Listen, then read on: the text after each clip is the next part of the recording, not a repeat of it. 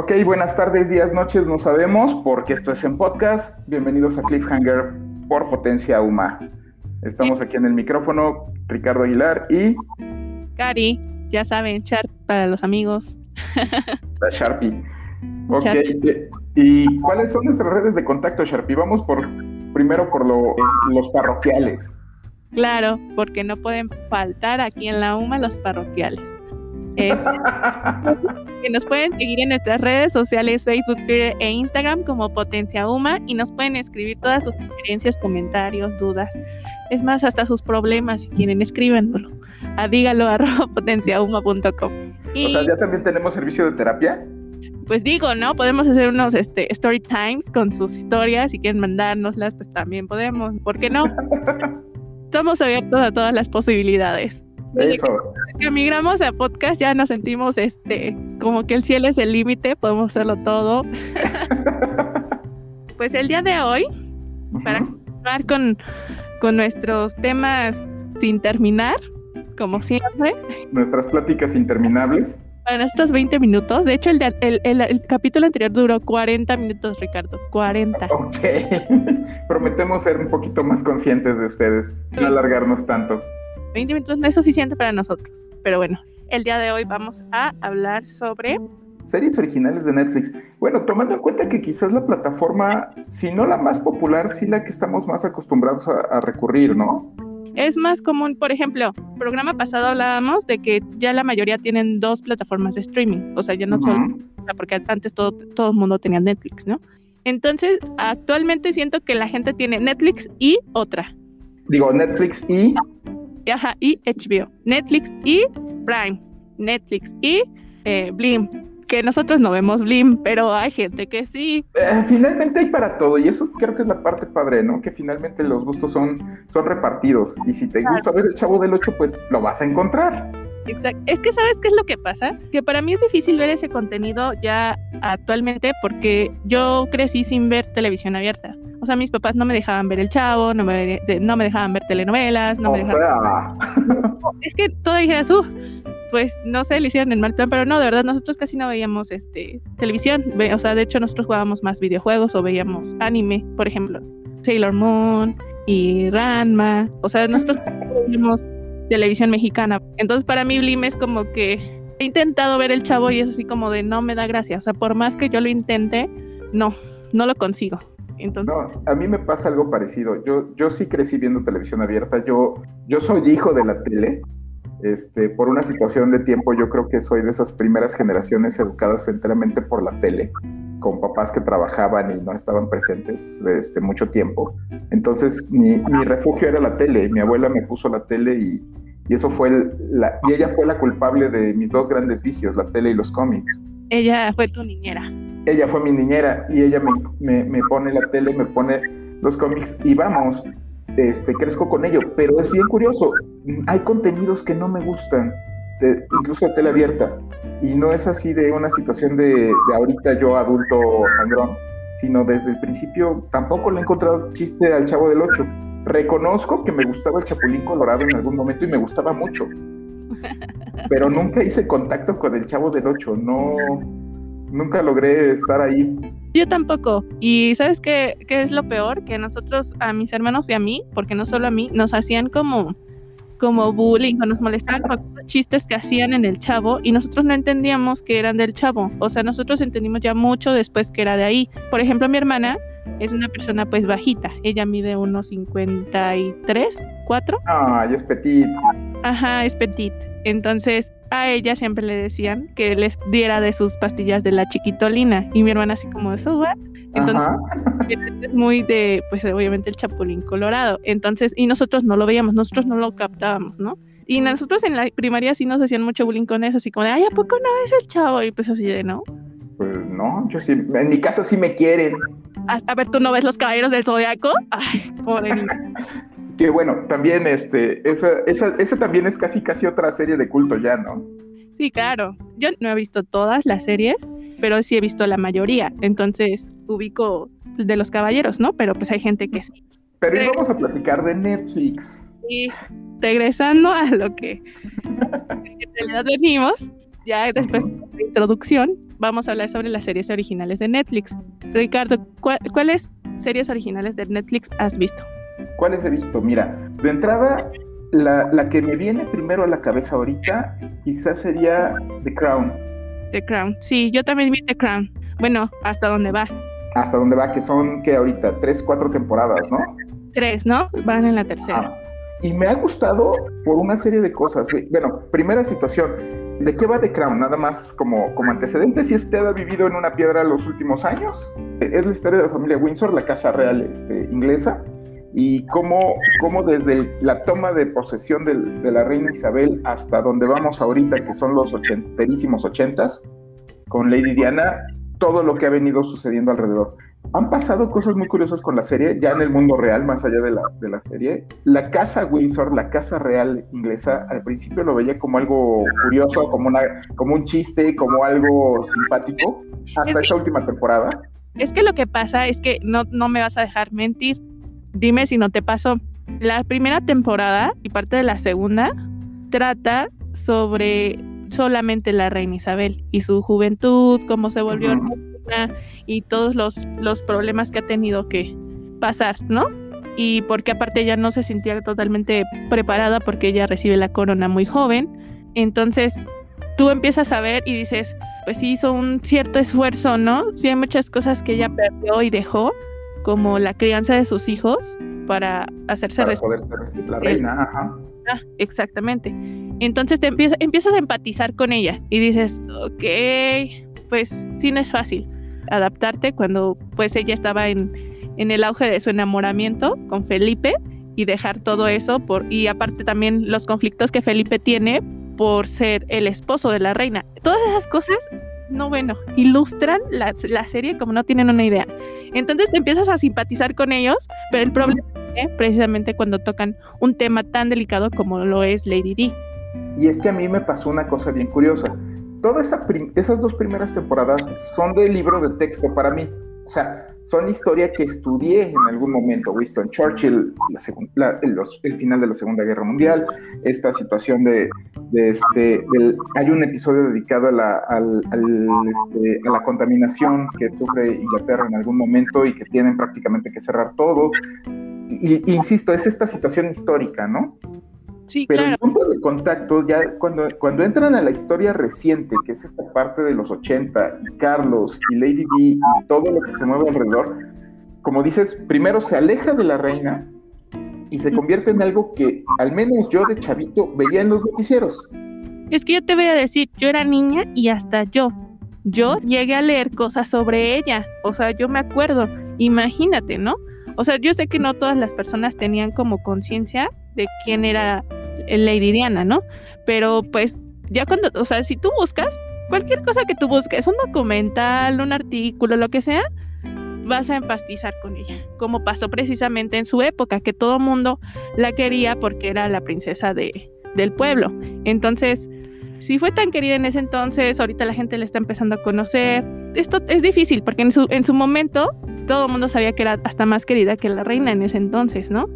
Entonces, pues, eh, ahorita pues a la corona pues ya no le parece porque pues tocaron con pared, porque pues ¿quién es más popular que la reina? Pues Lady Diana. Y para, nuestra, y para su mala suerte Camila sigue y Camila está recibiendo todo el odio. Si no saben quién es Camila, necesitan clases de cultura general o historia. De cultura pop. ya ven que en este programa casi no se da eso. No, casi no. Entonces Camila tardó muchos años en volverse a ganar el cariño de la gente o hasta cierto punto el respeto de la gente para que llegue esta, esta serie y le tumbe el teatrito en días. Otra vez. Ya después de, esta última entrega, todo el mundo quería saber qué estaba haciendo Camila Parker y quién era. ¿Y sabes, sabes qué es lo, lo, lo curioso aquí? Esta situación de, de que la corona tuvo que decir, esto no es real. E incluso llegó a pedirle a Netflix que pusiera un, un, una, este, un disclaimer al inicio de la serie, donde aclarara que lo que estabas viendo era una serie de ficción. Exacto. Pero ¿qué tanto pueden ocultar si también mucho de lo que hablan en la serie está en los documentales, por ejemplo, ¿no? Las entrevistas que da Lady Diana, en, las, en, en cómo trata Carlos a Diana, o sea, se ve. No me quiero poner del lado de nadie. Pero... Pero pues se ve que aquí en la serie, porque hasta cierto punto, si te enojas con Carlos, yo me enojé con Carlos, por ejemplo, y en la última, en la última entrega, pero en la, en, la, que es la segunda temporada, cuando él quiere estar con Camila y lo mandan a la marina, ¿no? En esa, en esa parte sí lo entiendo porque él ama a Camila y no puede estar con ella porque en ese entonces está casada, ¿no?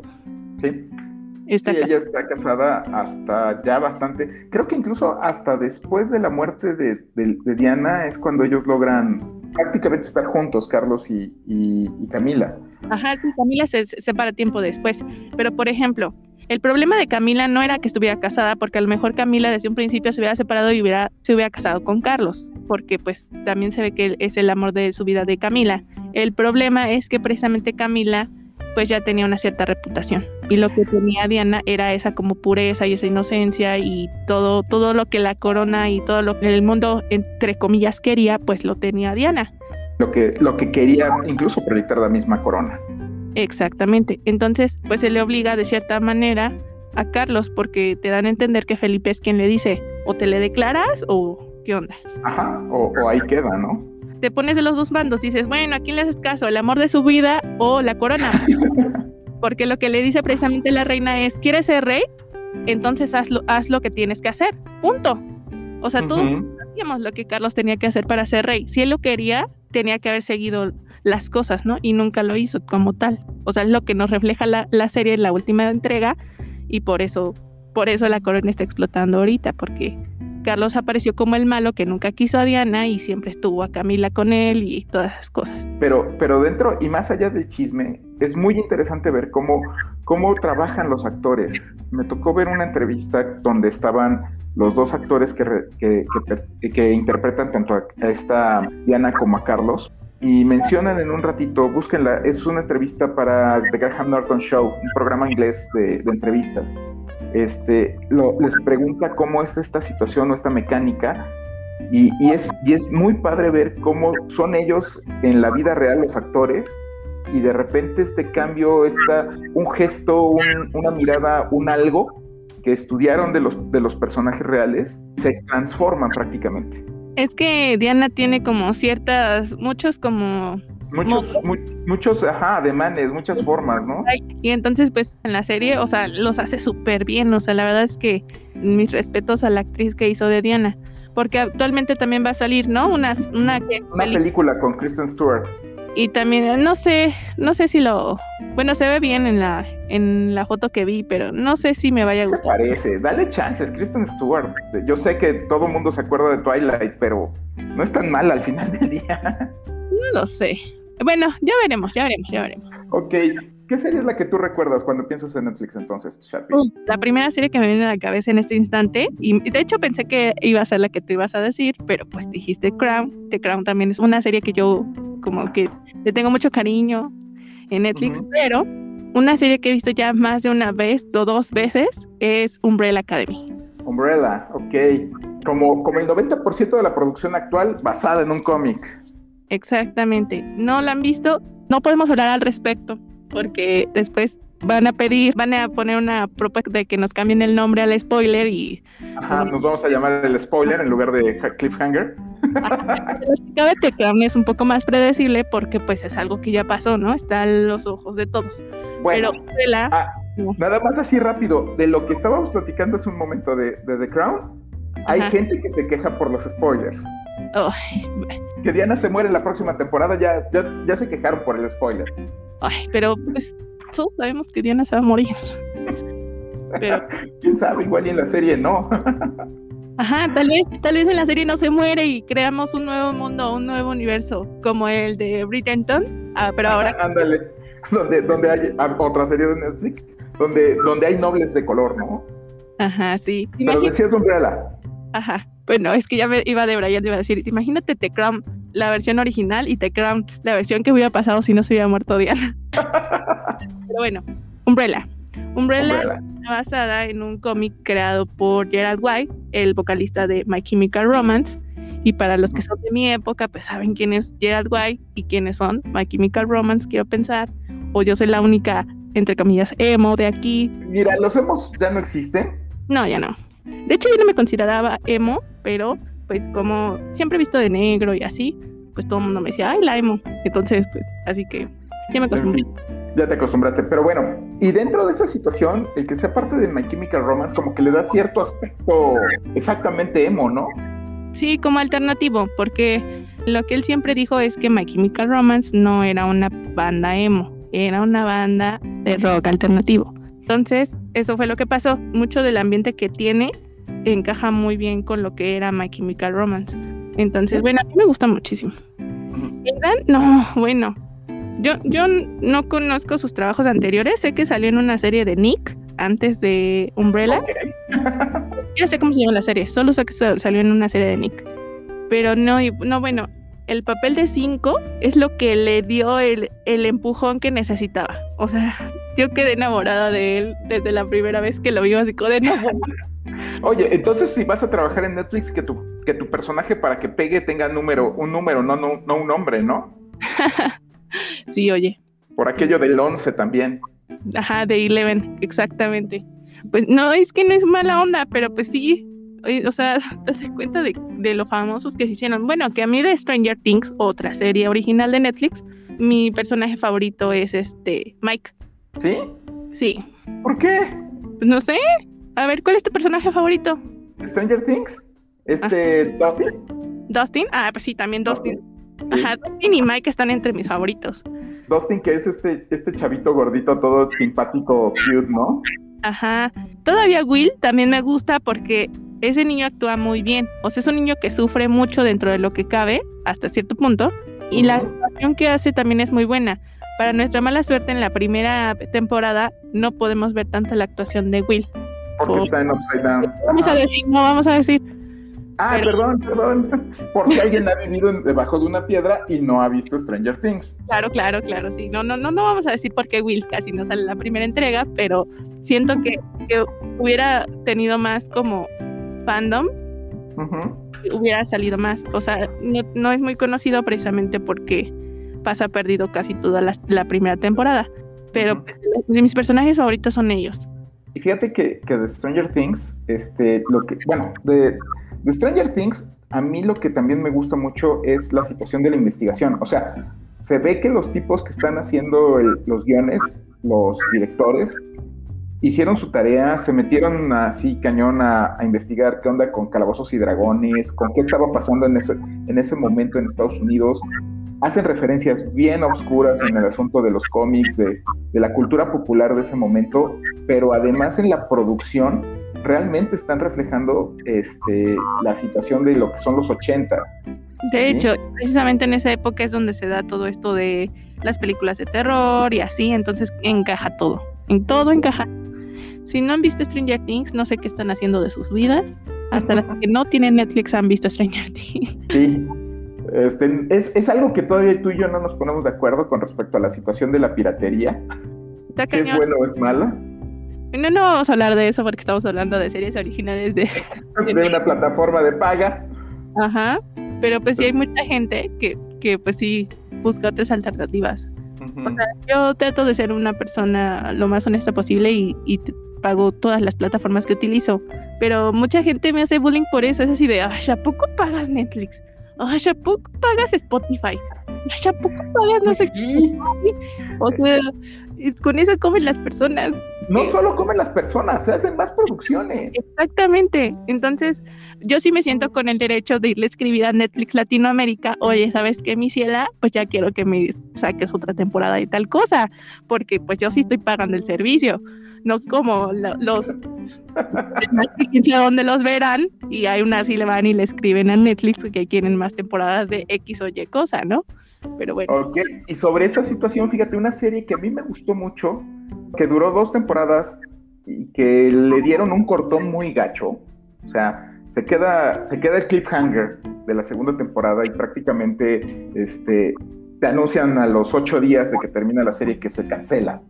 Y, el, y los fans se movieron, se quejaron, hicieron, no lograron una tercera temporada, pero lograron una película relativamente buena para cerrar la serie, es la de Sense8. No sé si la, si la llegaste a ver. No, no la he visto, pero ¿sabes con qué serie pasó casi lo mismo? Pero ahí no fue un problema de Netflix como tal, sino un problema con la autora y un montón de personas. Y la televisora que estaba haciendo la, serie fue eh, Annie con E. ¿Has visto esa serie, la de Annie? Annie con E, no. ¿No la has visto? No, no la he visto. La serie buenísima, a mí me encantó. Mi sobrina la vio conmigo, no manches. Es de época, es muy girly. Bueno, no tan girly, es como de esas niñas como rebeldes que, que no, no se sienten como, no, como que no encajan en el girly. Así es muy Annie. Entonces a mi sobrina le encanta, le encanta. Y tiene una mejor amiga que se llama Diana. Y Diana sí es un poco más, ¿cómo se le puede decir? De, o sea, tiene un poco más de clase. Entonces, se vuelven amigas. Y, o sea, no te voy a decir por dónde va la serie, solo son amigas de época. Y ella, bueno, te voy a contar un poco del primer capítulo. A ella la adoptan pensando que era un niño, porque sus papás, tíos, como le quieras decir, querían un niño para que trabajara a la granja. Entonces van a una casa hogar a adoptar a un niño y les mandaron una niña. Entonces ella le dice a él que la regrese. Okay. lo que pasa es que al final se arrepienten y la adoptan de verdad y le dan la vida que ella nunca pudo haber tenido en el orfanatorio y está muy buena la historia, o sea, buenísima. Entonces esa serie tiene un fandom, no puedes encontrar una publicación de Netflix que no tenga a un fan de Annie diciéndole, ¿cuándo, ¿para cuándo Annie? ¿Y para cuándo?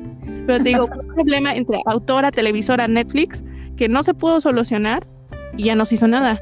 o sea, sí le dieron un final, pero como los libros tienen más allá de ese final y pues es lo que la gente quiere. Claro. En, el caso de Sensei, quizá la, la, parte donde tienen razón es que era una serie carísima de producir porque se desarrollaba en cinco países diferentes. Es un grupo de personas que están conectadas entre sí, un grupo de seis, de ocho personas, por eso es Sense8. Y entonces este grupo de personas que se autodenominan clusters, este, pues están vinculados en cuanto a que perciben las experiencias, los sentimientos, las sensaciones del otro, como si fuera un, un, enjambre. Y hay un grupo de gobierno que está atrás de ellos, con una situación ahí de conspiración y demás. Pero es muy buena, tiene gente, y esa era la parte también interesante, ¿no? Un miembro del clúster estaba en, en Corea del Sur, otro estaba en Estados Unidos, otra era europea de Oriente, otro era mexicano, un actor de telenovelas, de hecho se supone que además es gay. Ahora ya decir que es gay porque finalmente el machismo mexicano y como actor de telenovelas tiene tropocientas mil fans. Claro. Porque México, este, y además la producción es de, las hermanas, ahora las hermanas Wachowski, los, las, este, los escritores, bueno, en su momento los escritores de, ahora las escritoras de Matrix. Ok. Entonces la serie era, era muy buena. Si pueden darle una vuelta a Sense 8, sería bastante, bastante bueno. Se escucha bien. Siguiéndonos por el hilo de las series originales de Netflix. Porque hay muchas, hay muchas que quedaban así como. Vamos, vamos a dejar a, un buen afuera. Entonces, si su serie favorita no fue mencionada ahorita en este, en este programa, dense una vuelta por nuestras redes sociales, por nuestro correo electrónico y denos su opinión. Platíquenos qué serie, qué serie nos faltó, qué serie defienden ustedes, con qué serie están esperando más capítulos. Exactamente. Vayan y escríbenos. ¿Saben qué? Tienen que ver tal serie. Porque ahorita estábamos justamente eh, viendo el catálogo y estábamos diciendo que no hemos visto. Algunas nosotros también. Eh, Gambito de Dama. Yo, por ejemplo, no he visto Narcos tampoco. Híjole, yo tengo un problema con Narcos. Es que Narcos no sé. Dark sí la he visto. ¿Dark has visto Dark? Dark, empecé a ver Dark está hermosamente filmada, es a mi gusto, a mi gusto muy, muy personal me pareció tremendamente lenta. Sí. Pero, pero, pero lo que vi me, me pareció impecable. Ahora, Dark tiene algo que me pasa también con este, con Black Mirror, por ejemplo. No es una serie que puedas poner de ruido de fondo este, mientras estás trabajando o preparando la comida o algo. O como Cobra Kai, que ahorita es parte de lo que estoy viendo, ¿no? Este, es algo que te tienes que sentar y ver. Sí. Bueno, que Cobra Kai es una serie ahora original de Netflix, pero empezó en YouTube, ¿no? Y eso es una cosa bien simpática. sus primeras dos temporadas fueron de YouTube Originals. Bueno, YouTube Red en ese momento. Y ahora este, se, la, compra y la rescata Netflix.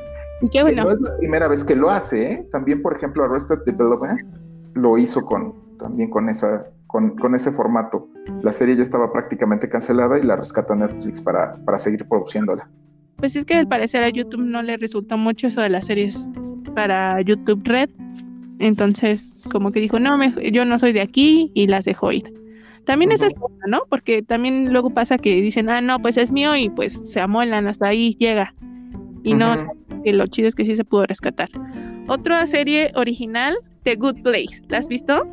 No, no he visto Good Place. ¿Qué tal? No, manches, está, está buena.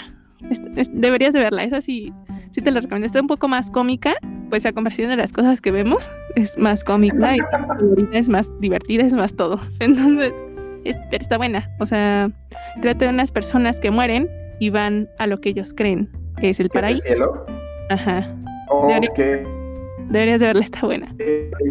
Qué, miedo tener un, un, este, un, cielo este, particular. Daredevil. Daredevil, híjole, yo creo que hasta, hasta el momento, y eso tendríamos que discutirlo tomando en cuenta WandaVision, es la mejor serie que se ha hecho de superhéroes al menos para mí, que yo recuerde.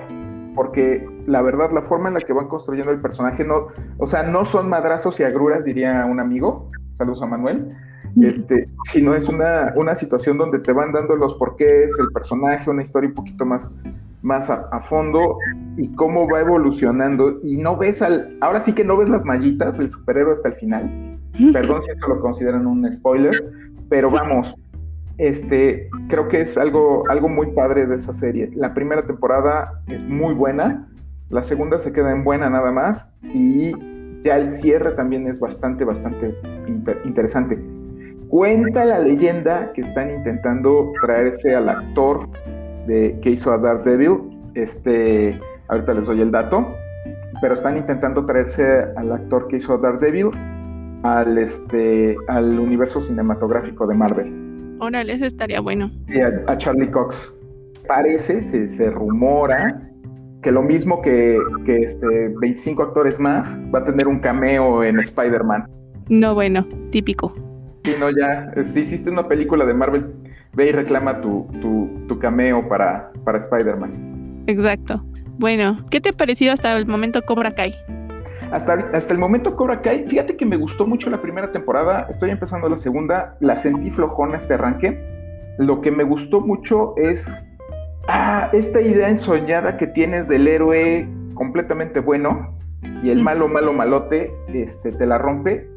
En ese sentido, este, son personajes bastante humanos, con bastantes errores los dos, tanto el bueno como el malo y lo que sea es romper su propia historia, romper su propio mito, también me pareció muy, muy divertido. Los cuates en esa, en esa situación creo que es muy, muy, muy chistoso. De hecho es divertido, o sea, es muy, muy divertido. A mí se me fue volando Cobra Kai. Los primeros dos capítulos fueron a, los, a lo mejor los que se me hicieron más pesados, pero porque no tenía mucha fe. No, por alguna extraña razón no se me hacía una serie que yo iba a ver hasta que me la recomendaron. Entonces fue así como, me la recomendaron cinco personas en una misma semana. Entonces fue así como de, ok. algo, algo me dice que la tengo que ver. La tengo que ver, exactamente. Entonces así fue como yo vi Cobra Kai, porque es por mí, por mi propia mano y mi propio dedo no le había puesto a reproducir. pero, pero como le recomendaron, y pues no me arrepiento, la verdad está, está muy buena. Los personajes me gustan mucho porque tiene una gran variedad de personajes. Apenas hizo un pequeño problema porque decían que no había tanta diversidad en Cobra Kai, y yo creo que sí la hay. El simple hecho de que en Cobra Kai aceptaran mujeres cuando se supone que no. Y personajes que son importantes finalmente, pueden ser secundarios, pero son importantes como, como este, este personaje de Aisha, la, la que era la amiga de la bonita, pero termina siendo relegada por su, por su conflexión, por su, por su, este, por ser demasiado inteligente y demás. Pero cómo va evolucionando el personaje, ¿no? ¿Cómo, cómo va pasando de nerd a badass. Yo iba a decir algo, pero como no, no te quiere spoilear y no quiere spoilear a nadie, Aisha es uno de mis personajes favoritos de Cobra Kai. Este, también me gusta mucho esta Tori. Tori también es uno de mis personajes favoritos, me gusta mucho. Eh, ella es como un personaje clave en Cobra Kai. Y pues, este Miguel. Este chico que se hace el, el, este, el, mojo, que el moicano. Porque, Y, hay, y, hay, un argumento que me encanta, porque esta es, es de clase casi casi de comunicación o de mercadotecnia. Si no te gusta lo que se está diciendo, cambia la conversación. Le dice eso el sensei porque el chico tiene labio leporino. Bueno, tiene una cicatriz de su cirugía. Él le dice que, que si no quiere que hablen de eso, pues entonces tiene que, que cambiar el enfoque de cierta manera. Y entonces, pues se hace un peinado punqueto rojo y se hace llamar halcón. Y se tatúa el halcón en la espalda y cambia completamente la actitud. Es, es, bien curioso, es muy silencioso cómo va evolucionando el personaje. Cómo pasa de este chico tímido, retraído, sumido en su, en su apariencia física a, a este tipo también ya pues hasta, hasta descontrolado en algunos puntos, ¿no? Sí, de hecho, de hecho se descontrola mucho este halcón. Pero bueno, si no la han visto, se la recomendamos, está muy buena, muy, muy buena. No, a lo mejor no es como una serie como las que hemos te he dicho antes, como The Crown, por ejemplo, y Jerton. No sé, rompe mucho con otro, otro tipo de series, pero pues véanla. Otra serie original de Netflix, muy famosa, es Black Mirror. ¿La has visto? Sí, este, y, fíjate que me gusta bastante. Es una serie que no digieres a la primera. Exacto. Porque es bastante, bastante, es bastante densa, es demasiado cercana y, en esa cercanía te genera temor esta situación de cómo estamos dependiendo de la tecnología, ¿no? Desde el nombre, no sé si, si, si sepan que, el nombre, nombre de Black Mirror, este espejo oscuro, viene directamente de nuestros celulares, de nuestras tabletas, de, estos, de estas terminales de, de Internet en las que estamos metidos todo el tiempo.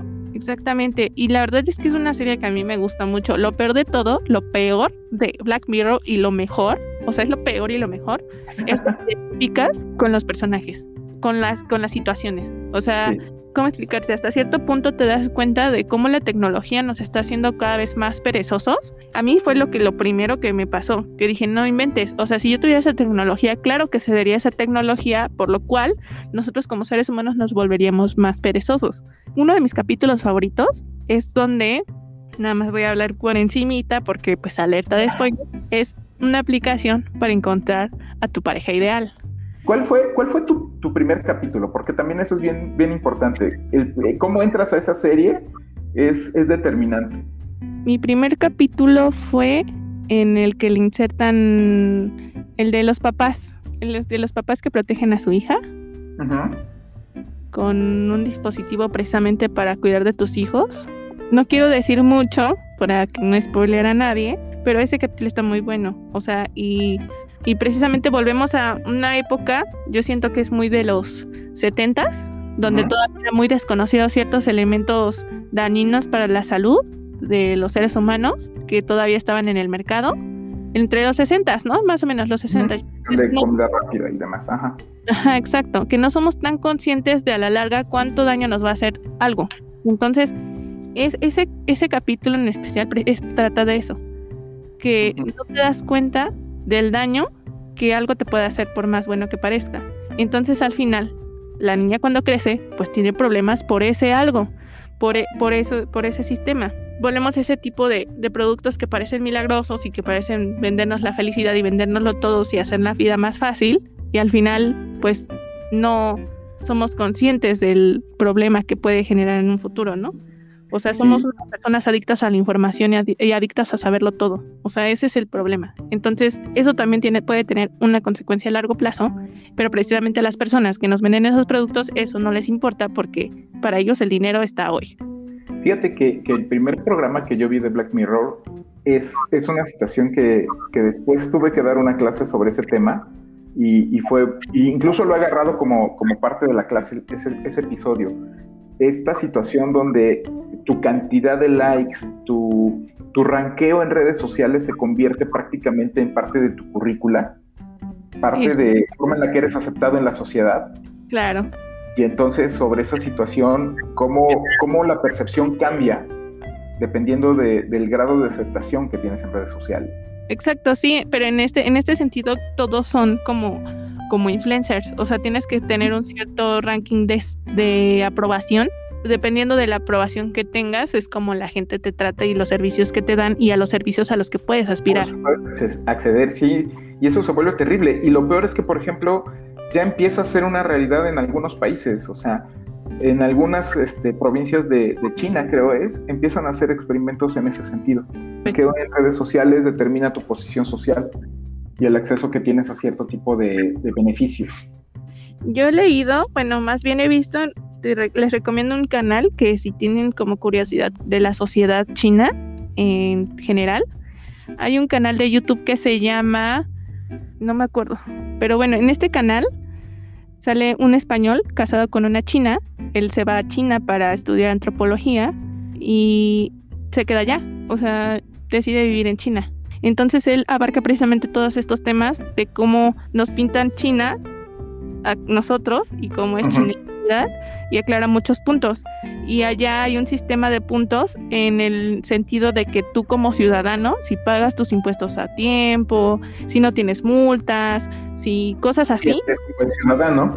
Exacto, puedes aspirar más rápido a ciertos servicios o a un préstamo, por ejemplo. Es cierto que allá en China todo, casi todo está conectado, o sea, todo lo tienen registrado. Entonces, pues saben quién sí, quién no, la cantidad que te prestan o cosas así. Entonces eso sí pasa en China, pero no tan como en Black Mirror. Bueno, pero es viable entonces esta, esta situación del, del ranqueo personal. Creo que el canal se llama Javietzo, búsquenlo, Javietzo, porque se llama... La recomendación de la semana de la niña china. Sí, bueno, ¿qué se puede esperar de la niña china? Claro, más que recomendaciones chinas o asiáticas, ya saben. Está bien. Y ya nada más para ir cerrando, porque si no nos podríamos alargar varias horas platicando de las series originales de Netflix, las que hemos visto y las que no. Yo creo que la serie más recordada o más ubicable de Netflix termina siendo House of Cards, su primer trancazo. Yo no he visto House of Cards. House of Cards, digo nada más así para tenerla dentro de, la, de las menciones, es esta, esta, esta historia originalmente era una novela que se publicó creo que en los 70, una novela inglesa y después se, hizo una serie de televisión también, una miniserie como de cinco capítulos en la televisión inglesa de un, de un, este, de un cabildo en el Parlamento inglés. Este cabildo, un cabildo es una persona que negocia dentro de las facciones que, tiene, que puede tener una, este, un grupo parlamentario para que se logren aprobar leyes, para que pasen más fácilmente cierto tipo de, ideas y se puede, y negocia finalmente, ¿no? se pone en medio ante ciertos este, intereses, a veces políticos, a veces este, particulares, para, para, lograr cierto tipo de intereses. Y entonces, es este personaje de, Frank Underwood, ese, ese personaje que, se dedica a, esas negociaciones ante la Cámara de, ante los demócratas y los este, republicanos, y la serie empieza, y no, no sería spoiler porque prácticamente esto sucede en el primer episodio, no le cumplen la promesa política que tenía. Y ese es el pretexto que tenemos para que este tipo se desate y comience prácticamente una situación personal de ascenso al poder y vas viendo cómo se va degenerando todo y cómo va, cómo, cómo se mueve detrás de esto, ¿no? Y cómo están involucrados los medios, cómo está involucrada la política, los intereses económicos y la verdad, de serie es quizá de las más complejas, pero para mí es súper interesante. Y nada más como dato anecdótico, el día, creo que lo mencioné en el programa anterior, el día de la toma de, posesión de este John Biden, antes yo estaba viendo el final de, la serie. La voy a ver nada más porque Ricardo me... dale, dale, una oportunidad, al menos la primera temporada creo que me parece excelente. Ok, la voy a ver. Nada más un último, un último comentario, si usted está oyendo el programa y quiero ver qué opina, si, si, si, opina, si opina lo mismo que yo. La rúbrica de, de Netflix esta, este, estas notas que suenan cuando aparece la N en rojo. El tutun. El tutun. Querido escucha, dígame si usted opina lo mismo que yo. Ese, esa rúbrica de Netflix, ese tutun, es exactamente el golpeteo que tiene Frank Underwood sobre su escritorio cada que tiene una idea. Ok, aclárenos. Esa es mi teoría de la conspiración de hoy. coméntenos en conspiración de hoy. Conspiración de la niña china de hoy. Ya tenemos nuestras secciones. Sí, ya cubrimos todo. Nada más por último, pues no sé, no sé qué hacer si para la siguiente semana hacer una segunda parte o irnos con otra plataforma. Bueno, no sé si va a haber segunda parte o no. Tal vez sí, tal vez no. Escríbanos. Vale la pena detenernos un poquito y, y, retomar la idea, porque sí se quedan varias cosas en el tintero. Sí, hay muchas cosas. Por ejemplo, hay muchas series como La Casa de Papel, Elite, que son españolas. He visto series también coreanas, japonesas. Eh, Kingdom es una de las series coreanas que mejor he visto, que combinan época y zombies. No, bueno, buenísima. Y hay muchos, muchos contenidos originales de otros países que también no hemos dicho. También hay muchos estadounidenses también. Faltan muchísimas cosas que ver todavía. Entonces... ¿Le damos una segunda parte a Netflix? Sí, la verdad es que sí se lo merece. Si ustedes nos quieren mandar sus sugerencias, somos todos oídos, porque esto va para larga. Entonces, bueno, pues esto fue Cliffhanger. Así es. Por Potencia Uma. Recuerden que Cliffhanger es una producción de Potencia Uma, contenido que transforma. Y una vez más, recuerden que nos pueden seguir y escribir y todo lo que ustedes quieran en nuestras redes sociales, Facebook, Twitter e Instagram como Potencia Uma. Y nos pueden escribir al correo dígalo arroba potenciauma.com. Pues muchas gracias, Cari. Nos estamos escuchando la próxima semana. Sí, muchas gracias Ricardo por acompañarme. Bueno, más bien por unirte a mí en esta travesía. Pues aquí seguimos. Nos vemos la próxima semana. Muchas gracias. Gracias. Cuídense y mantengan la sana distancia. Y usen cubrebocas. Por favor. Va. Bye. Bye.